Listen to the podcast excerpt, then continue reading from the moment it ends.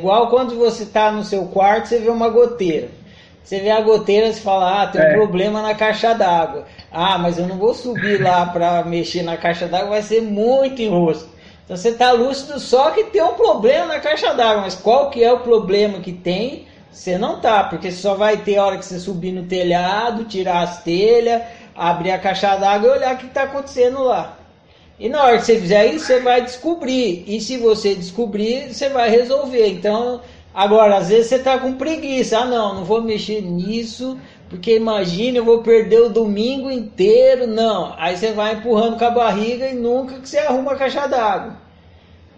É opção, entendeu? Só que a goteira vai ficando Sim. maior, vai acabando os baldes para segurar as goteiras, até que chega uma hora fica insuportável. Você fala, não, chega, agora eu vou ter que subir no telhado e ver o que está acontecendo com essa caixa d'água aí, porque está insuportável.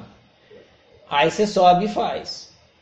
Mas aí vai dar maturidade. Quanto mais você entende que lucidez não tem contraindicação, só tem benefício, menos você procrastina. Enquanto você não tiver Sim. essas comprovações, você ainda vai procrastinar. Não, lucidez vai me dar problema. Lucidez nunca te dá problema. Ela resolve os problemas. Mas, mas tem essa crença, lucidez vai me dar problema. Aí você fica evitando entender as coisas, despertar, tomar consciência. Não, não vou, vai dar problema. Não dá problema. Aí você vai, não dá problema. Pô, não deu problema, resolveu. Aí você vai, pô, não deu problema, resolveu. Aí você começa a mudar a crença.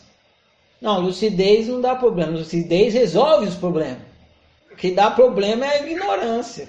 Isso é óbvio. É, com certeza.